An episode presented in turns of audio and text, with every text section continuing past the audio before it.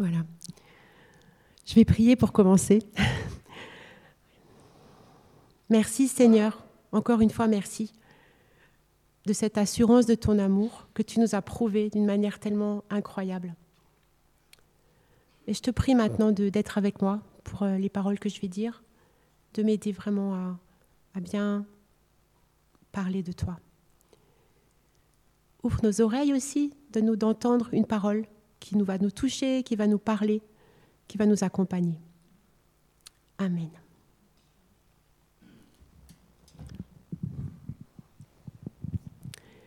Aujourd'hui, je vous propose de continuer avec euh, le, le, texte du Notre Père que je commente euh, de temps en temps quand c'est moi qui prêche. Donc, euh, si on pouvait afficher le texte à nouveau. Donc, c'est la prière du Notre Père dans Matthieu 6, les versets 9 à 13. Donc, ça dit Priez donc ainsi Notre Père, toi qui es dans les cieux, que tu sois reconnu pour Dieu, que ton règne vienne, que ta volonté soit faite, et tout cela sur la terre comme au ciel. Donne-nous aujourd'hui le pain dont nous avons besoin. Pardonne-nous nos torts envers toi, comme nous pardonnons nous-mêmes les torts des autres envers nous. Garde-nous de céder à la tentation, et surtout, délivre-nous du diable car à toi appartiennent le règne et la puissance et la gloire à jamais. Voilà. Alors dans les, dans les traductions classiques, euh, on dit plutôt délivre-nous du mal. Hein. et ça rejoint ce que disait euh, Laetitia tout à l'heure. Jusqu'à quand on a envie d'être délivré de tout ce qui nous fait souffrir hein? Et si on, quand on imagine un monde qui serait débarrassé de tout ça, mais quel bonheur ce serait? Mais quand on commence à parler du mal, on a un problème de définition. Parce que qu'est-ce que c'est en fait le mal? Alors, euh, les philosophes, alors on a le plan du message aussi qu'on peut afficher, voilà, merci. Alors, en philosophie, on va vous dire, le mal, c'est le contraire du bien. Mais en disant ça, on déplace juste le problème. Parce que qu'est-ce qui définit ce qui est bien ou mal, finalement? Alors, la façon la plus euh, spontanée de définir le mal, c'est de dire le mal, c'est ce que je ressens comme douloureux ou désagréable. C'est ce qui me fait souffrir, qui me frustre. Pourtant, on sait que certains remèdes sont mauvais au goût hein, et que certaines opérations nécessaires sont douloureuses. Ça me fait penser aussi dans le film de Louis de Funès, La Grande Vadrouille, l'infirmière qui dit Vous aimez ce qui est bon? C'est mal. pour dire bah, c'est pas bon pour votre corps, même si c'est bon au goût. Hein. Voilà. Alors on peut réfléchir autrement, on peut se dire Bon, le mal, c'est ce qui est interdit par la loi. Mais euh, on sait que les lois changent d'un pays à l'autre. Ce qui est bien vu dans une culture est mal perçu dans une autre. Elle change aussi avec les époques. Des, choses interdites en France il y a 100 ans sont devenues autorisées, même encouragées. Après, on peut partir de son point de vue. Le mal, c'est ce qui correspond, c'est ce qui heurte mes convictions. Le bien, c'est ce qui me convient, c'est ce qui ne heurte pas ma sensibilité ou mes convictions. Euh, alors, euh, c'est un peu de ça que ça part en politique puisqu'on peut voir euh, euh, tous les débats qui agitent la société. Chacun est convaincu d'avoir tout à fait raison, que ce qu'il lui pense est tout à fait bien, et donc les gens se disputent parce qu'ils ne partent pas des mêmes postulats. Hein. On prend n'importe quel débat de société pour ou contre le nucléaire, pour ou contre l'avortement, pour ou contre le mariage pour tous, euh, l'accueil des migrants, tout ce que vous voulez. Chacun pense que son point de vue est le bon, et donc ce que lui il pense c'est bien, et ce que l'autre pense c'est mal. Voilà. Donc vous voyez, on s'en sort pas trop. C'est quoi le bien, c'est quoi le mal? Euh, alors en fait, euh, euh, je me suis trompée dans quelque chose. voilà, quand on essaye de définir le bien et le mal par nous-mêmes comme ça, donc on, tombe dans un dialogue de sourds, hein, parce que, comme je disais, chacun est convaincu de savoir. Alors, quand on parle de la Bible, on part de la Bible. La Bible nous enseigne que le mal est entré dans le monde que Dieu avait créé parfait et qu'il a tout abîmé. Donc la relation entre Dieu et les humains, la relation entre les humains, la relation de chacun avec soi-même, enfin la relation entre l'homme et la nature. Donc on pourrait définir le mal comme un désordre dans l'harmonie créée et voulue par Dieu. Donc pour savoir si quelque chose est bon ou mauvais, il ne faut pas se référer à nos ressentis, ni aux lois humaines, ni à notre sensibilité, mais à ce que Dieu lui-même en dit. Donc nous croyons que la volonté de Dieu a été révélée aux humains à travers les écrits bibliques concernant l'histoire de Dieu dans le peuple d'Israël, puis la venue de son Fils Jésus et le message du salut par la foi. Donc c'est en lisant assidûment la Bible que nous connaîtrons la pensée de Dieu au sujet du bien et du mal. Donc ça semble très simple, lisons la Bible, obéissons-y et tout ira bien. Bon, nous savons tous d'expérience que ce n'est pas si simple. Et donc là, on, entre dans le deuxième point de la première partie. Là. En fait, le mal, c'est pas juste une idée ou un principe, c'est une personne. Dans, le, texte du Notre Père qu'on a lu là, c'était dit le diable. Le, mal provient de quelqu'un. Hein. Et quand on commence à marcher avec Dieu, qu'on entre dans la foi en Jésus-Christ, on découvre qu'on a vraiment un ennemi. Euh, donc on peut le traduire par le malin, et donc il fait référence à l'ennemi personnel de Dieu, aussi appelé Satan, le diable, le tentateur, etc. Donc qui est-il? Il s'agit d'un esprit rebelle qui s'est opposé à Dieu et qui cherche par tous les moyens à détruire l'œuvre de Dieu et à régner à sa place. Depuis l'origine de l'humanité, il a réussi à séparer l'homme de Dieu et à introduire le désordre, la confusion et la destruction dans l'univers harmonieux créé par Dieu. Il a cherché par tous les moyens à contrecarrer l'œuvre de salut que Jésus est venu accomplir voulant le tuer dès sa naissance. Avec Hérode, qui voulait tuer les bébés à Bethléem, il a cherché à détourner Jésus de sa mission. Ça, c'est l'épisode de la tentation au désert que vous trouvez dans Matthieu 4 ou Luc 4. Mais comme il a échoué avec Jésus, bah, il s'en prend aux chrétiens pour amoindrir la force du message de Dieu pour les hommes. Et il s'en prend à l'humanité entière pour la pousser à s'autodétruire à travers les guerres, et tous les mauvais choix, collectifs ou individuels, que nous faisons. Alors la personne du diable exerce aussi une fascination mortifère sur certaines personnes, donc des gens en quête de réponse ou de pouvoir, et qui vont chercher euh, des, des pratiques magiques ou occultes contre lesquelles la Bible nous met sérieusement en garde. Alors il y a des gens qui pensent que le diable n'existe pas, c'est donc même parmi les chrétiens, hein, on trouve des personnes qui pensent que le diable c'est une personnification imaginaire du mal. Ils ont même tendance à le tourner en ridicule.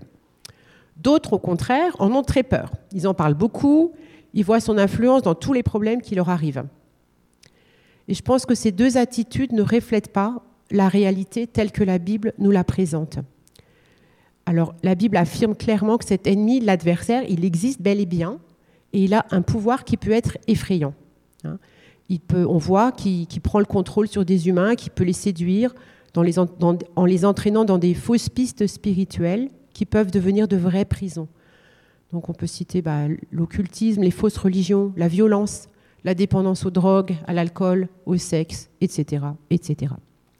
Mais même s'il est puissant, son pouvoir n'est de loin pas comparable à la puissance de Dieu. Contrairement à ce qu'enseignent les religions orientales, où on parle du combat entre le bien et le mal, comme d'une lutte, comme une sorte d'équilibre, de lutte éternelle entre deux entités de même force. Hein, c'est le principe du yin et du yang. Donc on va dire que dans tout ce qui est bon, il y a du mal et inversement, et que ces deux choses-là sont éternelles et ne peuvent pas être changées. Euh, dans la Bible, c'est pas comme ça. Le, mal aura une fin. Hein. Donc il n'a pas, donc je disais, le diable n'a pas le même pouvoir que Dieu, et la Bible nous annonce qu'il est déjà vaincu, en fait. La mort de Jésus à la croix et sa résurrection constituent des réalités qui touchent l'univers entier et qui ont changé définitivement le rapport de force. Le sort de l'ennemi est déjà scellé et il le sait, même si ça ne l'empêche pas d'être dangereux encore pour un temps. Apocalypse 12, 12 nous dit Le diable est descendu vers vous rempli de rage car il sait qu'il lui reste très peu de temps. Et dans, ce passage, il est comparé à un dragon. 1 Pierre 5.8 nous dit aussi, Votre adversaire, le diable, rôde autour de vous comme un lion rugissant qui cherche quelqu'un à dévorer. Enfin, Jean 10, verset 10 nous dit, Le voleur ne vient que pour voler, pour tuer, pour détruire. Donc ces images sont effrayantes. Hein un lion, un dragon, un voleur. Et pourtant, Dieu nous invite à ne pas craindre cet ennemi. Il est vaincu et la victoire de Jésus sur le monde sera manifestée un jour. Alors pourtant, quand on regarde l'état du monde, on peut douter de ça. On voit la guerre, la misère qui bouleverse les équilibres nationaux ou internationaux. Et ça pousse beaucoup de gens dans le doute absolu. Hein. Si Dieu existait, tout ça n'arriverait pas. Après la Shoah, donc l'extermination des Juifs pendant la guerre, beaucoup de Juifs ont perdu la foi en Dieu. Ils ont dit, mais après un truc comme ça, c'est pas possible qu'un Dieu existe. Quoi. Le Dieu d'Israël, il était où tout ce temps-là? Enfin, Voilà. Euh, de nos jours, on entend dans notre société certains faits divers qui nous plongent dans le vertige en entendant jusqu'où peut aller la méchanceté humaine. Hein, quand on entend les histoires de tueurs en série ou je sais pas, enfin, des histoires horribles, quoi, où on se dit mais comment c'est possible de faire une chose pareille? Donc le mal, il a une dimension assez incompréhensible et même mystérieuse. Hein. on, se dit mais comment un être humain peut aller aussi loin hein. Et la souffrance, la haine, l'injustice que l'on subit peut nous amener dans des situations où nous doutons de tout, de nous-mêmes, de nos capacités, mais aussi de Dieu et de son amour. Et ce doute peut conduire même des chrétiens dans de grands désespoirs, des véritables nuits de la foi, et c'est exactement le but de l'adversaire, c'est de nous rendre inopérants pour le royaume de Dieu. En réalité, la Bible enseigne qu'au-delà du monde visible et de ces réalités qui peuvent être terribles, il y a un autre conflit qui se joue. C'est le sauvetage de l'humanité qui est en cours. Le salut en Jésus-Christ est proclamé partout dans le monde. Et chaque être humain est devenu une sorte de champ de bataille entre l'Esprit de Dieu et les esprits mauvais. Donc il y, a une lutte, mais ce n'est pas, pas la guerre en Ukraine, ce n'est pas ce qui se passe en Israël, c'est pas ça la lutte. C'est vraiment une lutte entre l'Esprit de Dieu et les esprits, l'esprit du diable, quoi, qui cherche à, empêcher les gens d'être sauvés. Et donc, euh, quand on prend conscience de ça, ben, chacun doit prendre position être invité à se placer dans le bon camp. Alors, euh, je ne sais pas s'il y en a qui connaissent, euh, il y a un rappeur chrétien qui s'appelle Manu Bolomic et qui fait des, des, assez guerriers comme ça. Donc, il y en a un qui s'appelle Paré au combat. Et là-dedans, il dit on a opté pour l'armée régulière. Ça veut dire, nous, on se met du côté de Dieu. On est dans l'armée régulière de Dieu. Et c'est à ça qu'on est appelé. Alors à Strasbourg, euh, on avait une fois un jeune homme qui est venu à l'église et qui me dit après, euh, ah ben, en venant à l'église, je croyais que j'allais entendre parler d'amour et de paix, et voilà que j'entends parler d'ennemis et de combats spirituels. Et oui, c'est la réalité. À partir du moment qu'on rentre dans le, salut de Dieu, ben, on rentre aussi dans cette lutte. On est, en proie, on est dans un combat. Alors, ce combat, il se traduit ben, par les tentations. Et là, on passe dans la deuxième partie. Hein. donc, c'est euh, la, slide suivante. la tentation inévitable, donc les épreuves, les tentations. La première phrase euh, du, passage qu'on lit aujourd'hui, c'est Ne nous induis pas en tentation. Euh, la version officielle utilisée depuis quelques années dans les églises catholiques et protestantes dit Ne nous laisse pas entrer pour ne pas donner l'idée que c'est Dieu qui est, à la source de la tentation. Et dans la version qu'on a lue tout à l'heure, c'était dit Garde-nous de céder à la tentation. Euh, le Nouveau Testament grec dit quelque chose comme Ne nous emporte pas dans la tentation. Alors, le mot tentation, en fait, en grec, c'est le même que le mot épreuve. épreuve, tentation, c'est le même mot donc en français, ça va être traduit par l'un ou l'autre mot selon les divers contextes. Et ça veut dire aussi que un même événement, selon la signification qu'on lui donne, peut être vécu de manière différente. On peut dire ah ça c'est vraiment le diable qui me tente, ou on peut dire ça c'est une épreuve que je vis. Hein. Mais dans tous les cas, échapper à cette tentation, à cette épreuve, ça semble pas possible. Elle fait partie de notre vie terrestre. Jésus lui-même a été tenté en tout point comme nous le sommes. C'est ce que dit Hébreu chapitre 5, verset 15. Et dans 1 Corinthiens 10, les versets 12 à 13, Paul nous met en garde contre la présomption de se croire à l'abri de la tentation. Et il nous donne aussi une promesse en nous disant, C'est pourquoi, si quelqu'un se croit debout, qu'il prenne garde de ne pas tomber. Les tentations qui vous ont assailli sont communes à tous les hommes. D'ailleurs, Dieu est fidèle et il ne permettra pas que vous soyez tentés au-delà de vos forces. Au moment de la tentation, il préparera le moyen d'en sortir pour que vous puissiez, y résister.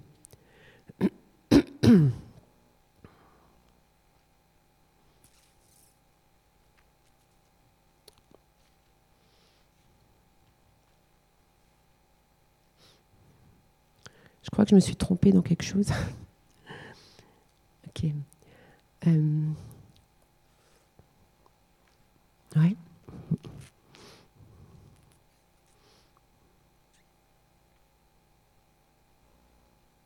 Voilà. Alors, euh, ok. Alors, euh, quand un malheur nous frappe, notre première réaction est de nous demander pourquoi.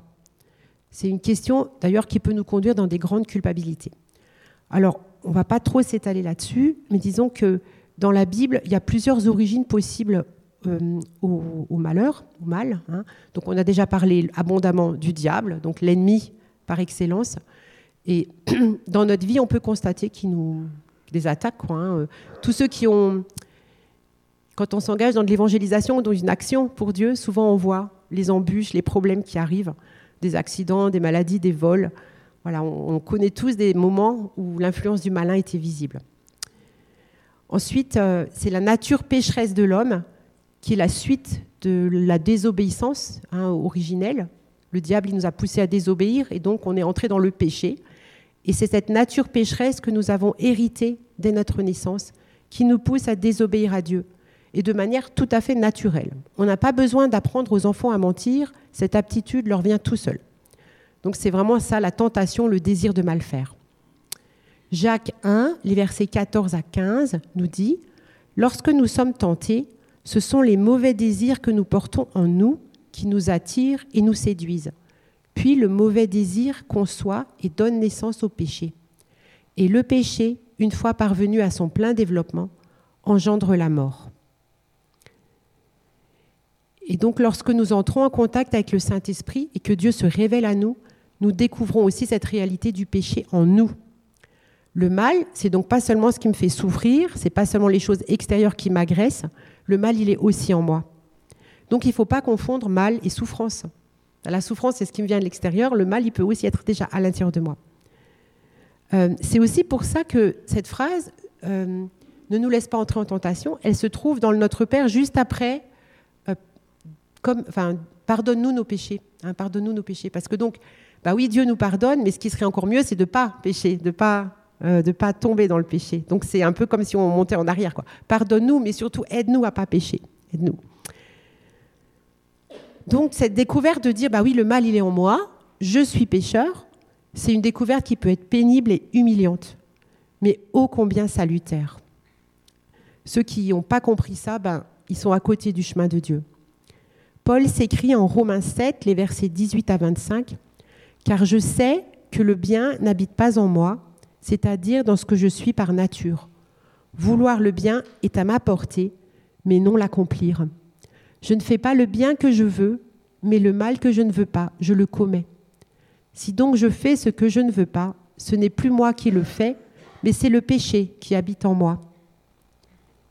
Lorsque je veux faire le bien, je découvre cette loi, c'est le mal qui est à ma portée. Dans mon être intérieur, je prends plaisir à la loi de Dieu, mais je vois bien qu'une autre loi est à l'œuvre dans tout mon être. Elle combat la loi qu'approuve ma raison et elle fait de moi le prisonnier de la loi du péché qui agit dans mes membres. Malheureux que je suis, qui me délivrera de ce corps voué à la mort? Dieu soit loué, c'est par Jésus-Christ notre Seigneur. En résumé, moi-même, je suis par la raison au service de la loi de Dieu, mais je suis, dans ce que je vis concrètement, esclave de la loi et du péché.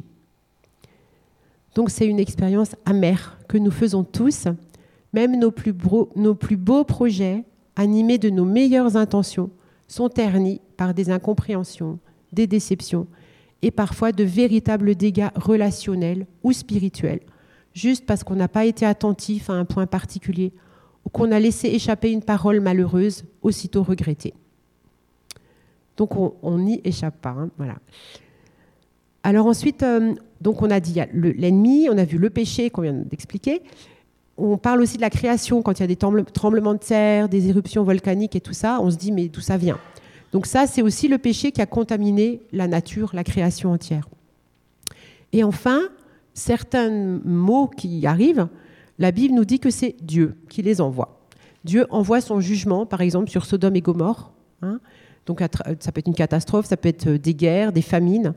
Et dans le Nouveau Testament, il est aussi question d'épreuves, euh, d'épreuves pour fortifier la foi et d'épreuves pour rendre visible la gloire de Dieu. L'histoire de l'aveugle-né, par exemple, en Jean 9, les versets 1 à 3, euh, où, euh, Jésus dit bah, il est né aveugle pour que, à travers lui, on puisse voir la gloire de Dieu. Voilà. Mais une fois qu'on s'est demandé pourquoi, pourquoi on d'où vient le mal, pourquoi, euh, ça ne nous aide pas spécialement dans notre vie. Hein. Et donc la question d'après, c'est pourquoi? Dans quel but? Quel est l'objectif de Dieu? Alors, le mal et la mort règnent en apparence sur le monde, mais Dieu se situe à un niveau encore supérieur et il veille à utiliser tous les événements, qui sont bons ou mauvais en apparence, pour faire avancer son plan, qui est d'amener le plus de monde possible au salut en Jésus-Christ avant son retour glorieux. Et c'est ce qu'on voit, hein, c'est ce qu'on constate. Euh, quand il y a des pays en guerre ou des pays euh, sous la dictature ou n'importe, ben, on entend parler que beaucoup de gens deviennent chrétiens. Euh, dans beaucoup de pays musulmans, des gens ont des visions de Jésus qui les amènent à la conversion, même dans des pays très fermés. dans les pays en guerre, les gens se tournent vers Jésus. Et nous-mêmes, nous constatons dans notre itinéraire de chrétiens que les périodes difficiles de nos vies nous ont amenés à nous attacher à Dieu et nous ont fait grandir. Si tout était toujours facile, nous serions beaucoup moins dépendants de Dieu.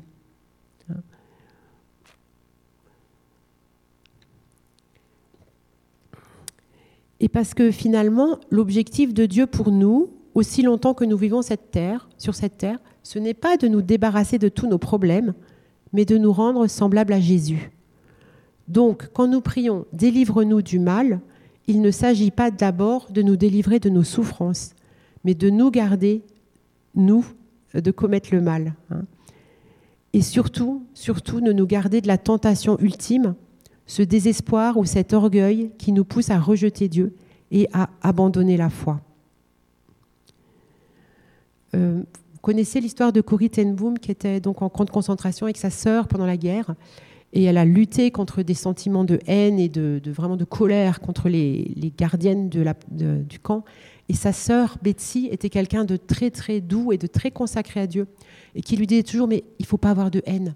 Il faut il faut pas avoir de haine. Et Betsy elle est morte dans le camp, mais tout le monde avait le témoignage que c'était une femme très euh, euh, voilà qui, avait vraiment su garder son cœur de la haine dans ces conditions terribles quoi. Hein. Donc en fait euh, Betsy, elle était prisonnière dans le camp, mais elle était libre de l'influence du mal. Nous, dans notre société, il y a beaucoup de gens qui sont libres d'aller et de venir comme ils veulent, de faire ce qu'ils veulent, mais ils sont prisonniers dans leur cœur du mal. Donc ce n'est pas les conditions extérieures qui sont le plus déterminantes, c'est vraiment notre relation avec Dieu qui va changer les choses.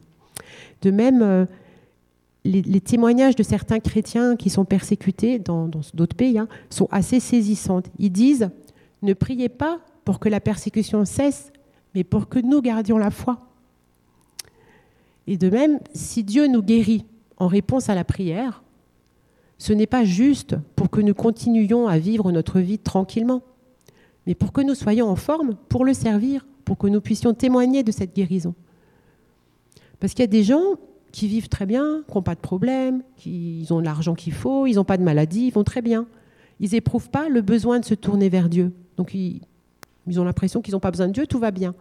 Tout semble leur réussir. Mais en réalité, ils sont en grand danger spirituel et ils ne le savent pas.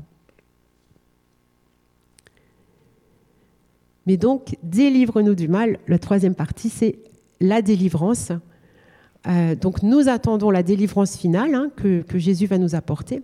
Mais concrètement, aujourd'hui, comment vivre cette attente? Comment vivre l'attente de cette délivrance qui nous est promise sans désespérer face aux épreuves ou aux attaques dont notre foi peut faire l'objet? Quelle part pouvons-nous avoir? Comment être délivré du mal au quotidien? Alors on va lire le passage dans Éphésiens 6, les versets 10 à 18.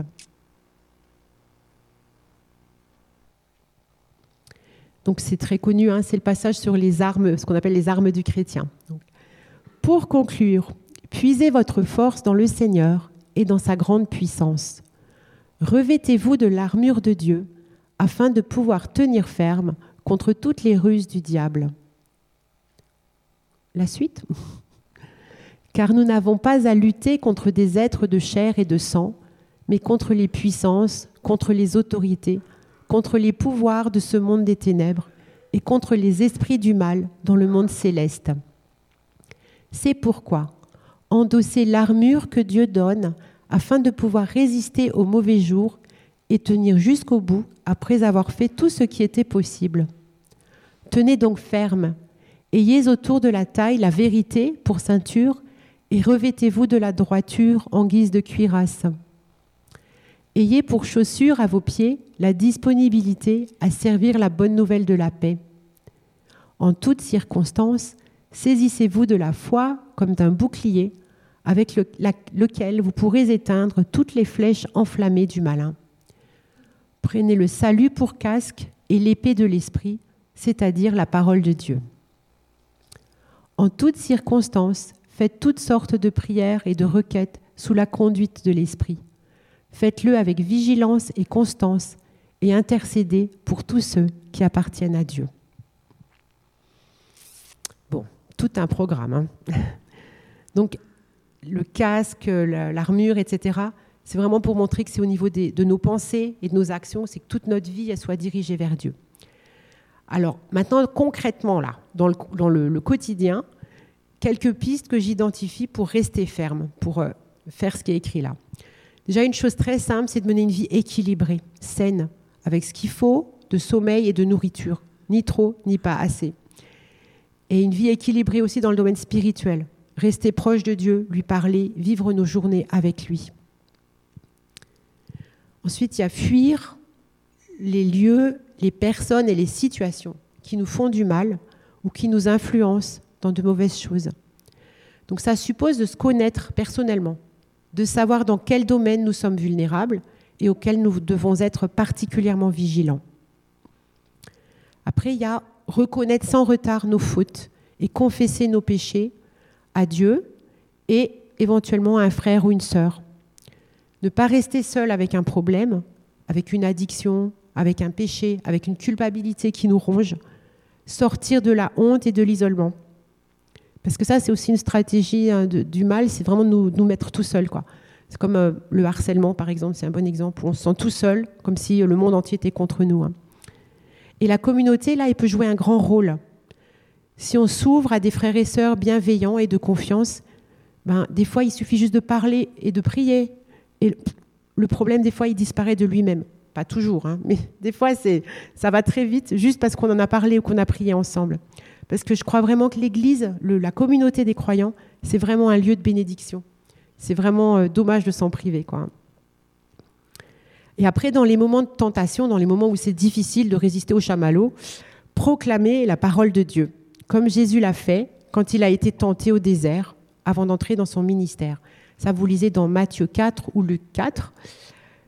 Alors, par exemple, si je lutte avec des pensées de dépression liées au sentiment de, ma non-valeur, hein, je peux proclamer la parole du psaume 139, verset 14, qui dit Je te loue de ce que tu as fait de moi une créature aussi merveilleuse. Ou par exemple, je suis assailli par une colère noire ou j'aurais envie de tuer des gens, je peux me rappeler le verset de Romains 12, verset 19. Ne vous vengez pas vous-même, bien-aimés, mais laissez agir la colère de Dieu, car il est écrit, c'est à moi qu'il appartient de faire justice, c'est moi qui rendrai à chacun son dû, dit Dieu. Bon, donc ça, ça suppose de lire la Bible, parce que de manière régulière, de la mémoriser, de se l'approprier, pour que le Saint-Esprit puisse nous remettre en mémoire les paroles dont nous avons besoin.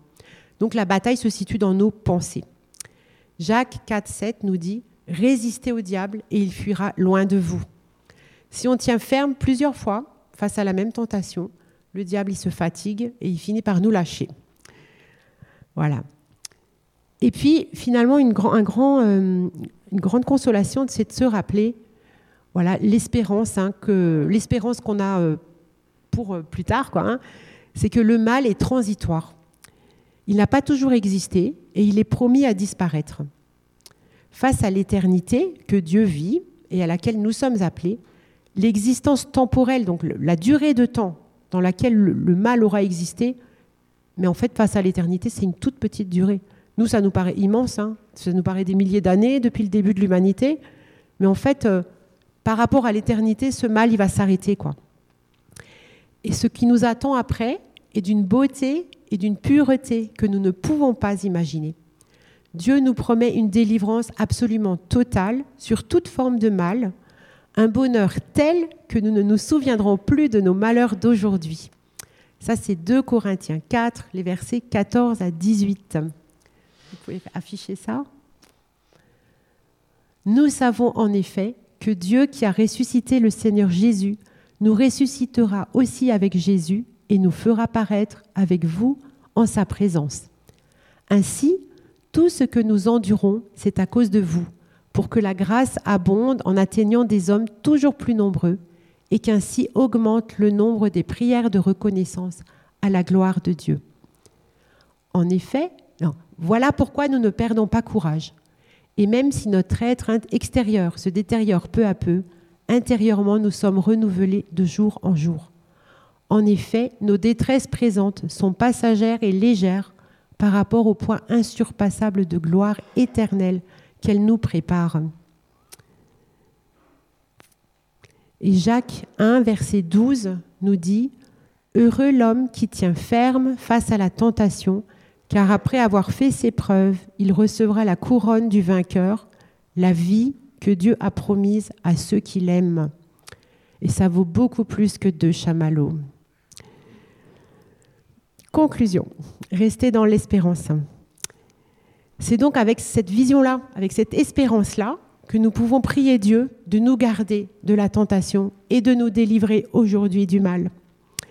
En fait, cette prière, l'accomplissement de cette prière, se situe dans la tension entre ce déjà de l'œuvre de Christ, de la vie de l'Esprit que nous expérimentons dès à présent, et le pas encore de la délivrance finale que nous attendons, non pas passivement, mais dans une espérance active dans laquelle nous mobilisons les ressources de notre volonté, dans laquelle nous sommes engagés dans un combat. Et donc, pour finir, je voudrais vous lire cette exhortation que Dieu adresse à son peuple par la bouche de Moïse avant l'entrée dans le pays promis, et que nous pouvons prendre aussi pour nous au début de cette nouvelle année. C'est Deutéronome 30, le verset 19. Je vous offre le choix entre la vie et la mort, entre la bénédiction et la malédiction.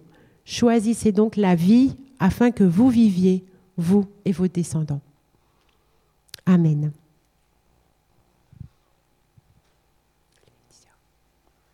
Laetitia, euh, t'es où?